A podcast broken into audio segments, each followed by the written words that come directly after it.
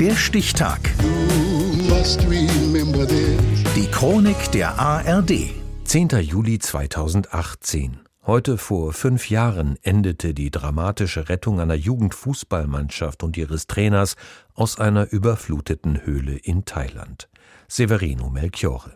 Wo bleiben sie nur? Sie hätten doch längst zurück sein müssen. Als sich besorgte Eltern diese Fragen stellen, sitzen die zwölf Jungen und ihr Trainer längst in der Falle. 800 Meter unter der Erde in einer dunklen, feuchten Tropfsteinhöhle. Es sollte nur ein kurzer Besuch der Jugendfußballer werden, aber es ist Monsunzeit, heftiger Regen droht. Und ausgerechnet an diesem Tag fehlt ein Wärter am Eingang, der die Gruppe hätte warnen können. Also machen sich die Kinder mit ihrem Trainer unbeirrt auf den Weg in die Tiefe, als tatsächlich Regen einsetzt. Die Wassermassen versperren den Weg zurück und die meisten Kinder können nicht schwimmen. Die Gruppe sucht einen halbwegs sicheren Platz noch weiter unten in der verzweigten Höhle.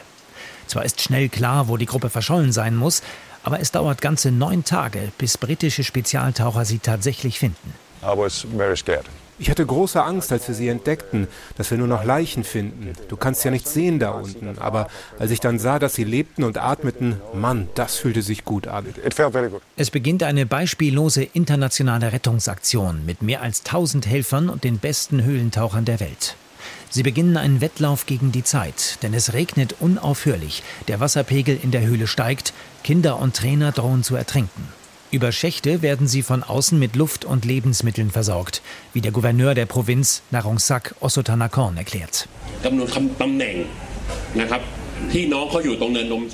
Wir berechnen die Position der Kinder und die entsprechende Position an der Oberfläche. Wir schicken 20 bis 30 Teams in den Dschungel dort auf dem Berg, um Schächte oder Löcher zu finden, die wir erweitern können. Äh, der Weg nach draußen ist schlammig, dunkel und gefährlich. So gefährlich, dass einer der Profitaucher auf dem Weg erstickt, als er den Kindern Sauerstoffflaschen bringen will. Über vier Kilometer müssen die Jungs wechselweise kriechen, an scharfkantigem Schiefer entlang klettern und in Dreckwasser tauchen, obwohl die meisten gar nicht schwimmen können. Die Kinder bekommen Vollgesichtsmasken und ein Beruhigungsmittel, damit sie in dem engen Schacht nicht in Panik geraten. Ivan Karacic, einer der Rettungstaucher, schwärmt hinterher. They are getting forced to do something that no kid Die Jungs haben etwas geschafft, das kein Kind je zuvor geschafft hat. Die sind ja teilweise erst elf. Die mussten dadurch die Stockfinsternis tauchen. Wir Taucher hatten daher große Angst, dass sie in Panik geraten.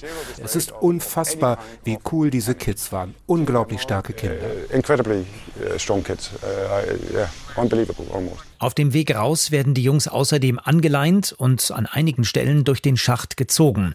Einer nach dem anderen kommt so unversehrt zurück ans Tageslicht, nach drei langen Tagen des Bangens und fast drei Wochen unter der Erde.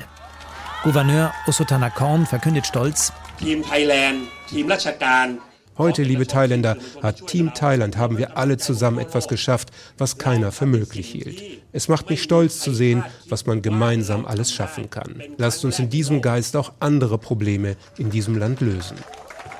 Die Rettung wird mehrfach verfilmt, als Serie, Dokumentation und Drama. Und die Höhle ist heute ein beliebter Touristenort. Schauplatz einer beispiellosen Rettung war sie heute vor fünf Jahren.